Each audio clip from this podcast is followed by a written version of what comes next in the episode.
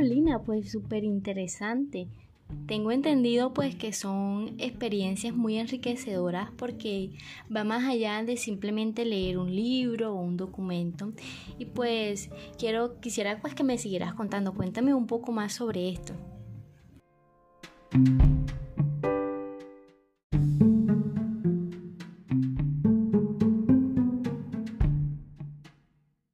Desde tu programa en la web te damos la bienvenida a este espacio ideal para ti.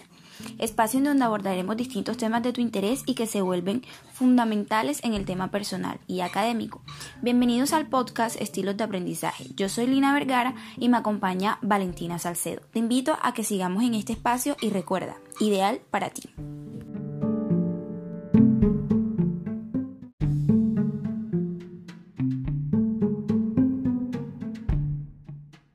Wow, Lina, pues súper interesante. Tengo entendido pues que son experiencias muy enriquecedoras porque va más allá de simplemente leer un libro o un documento y pues quiero quisiera pues que me siguieras contando, cuéntame un poco más sobre esto.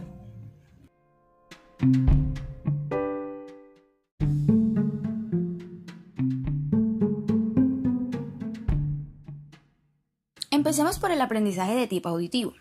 Como sabemos, son personas que aprenden activamente con el sentido del oído.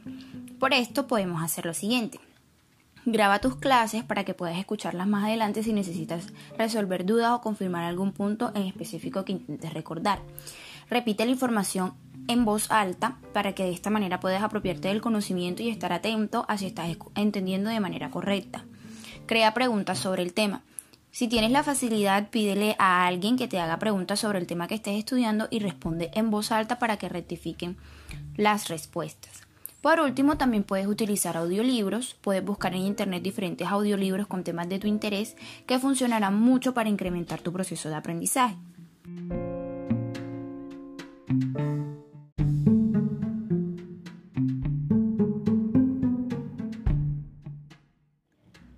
También tengo las estrategias para el aprendizaje de tipo visual y kinestésico. Y empezando por el tipo visual, en este tipo de aprendizaje cuenta mucho el dicho coloquial, la primera impresión es lo que cuenta. Por eso, si eres la persona que aprende de esta manera, te recomendamos lo siguiente. Primero toma apuntes llamativos, utiliza colores, memos y si puedes dibujos a la hora de escribir y tomar nota para que al momento de repasar la información quede de manera más significativa plasmada en, en estos apuntes. Otra sería utilizar esquemas, mapas conceptuales, diagramas de flujo y cuadros sinóticos que te permitan organizar y comprender mejor la información para estudiar esa temática de tu interés. Y otra muy divertida es buscar películas o videos que estén relacionados con el tema pues que necesites estudiar y que te cause curiosidad. Cuando ya nos adentramos al tipo kinestésico, como dijimos en el episodio anterior, este último tipo de aprendizaje se va a caracterizar por el aprendizaje a través de los movimientos corporales, la gesticulación y el juego. Por lo tanto, eh, te diremos unas actividades que puedes realizar si aprendes más fácil de esta manera. La primera será representar de manera simbólica o con objetos las palabras o conceptos claves que necesites aprender.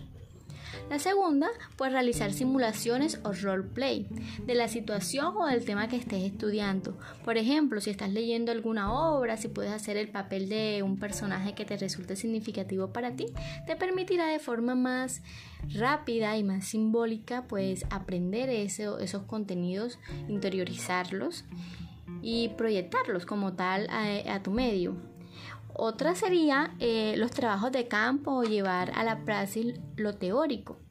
Esto te va a ayudar a que el conocimiento eh, pueda ser implementado en la práctica y genere movimientos e interacción corporal que ayuda pues a comprender de manera más sencilla la temática. Esto que hemos trabajado hoy nos damos cuenta que podemos aprender de diferentes formas. No debe ser para nada aburrido y aun cuando aprendamos de una forma específica siempre podemos intentar con nuevas formas que nos llamen la atención. Hasta aquí nuestra temporada. Muchísimas gracias por conectarse con nosotros y esperamos vernos muy pronto con un nuevo tema y algo muchísimo más interesante. Adiós.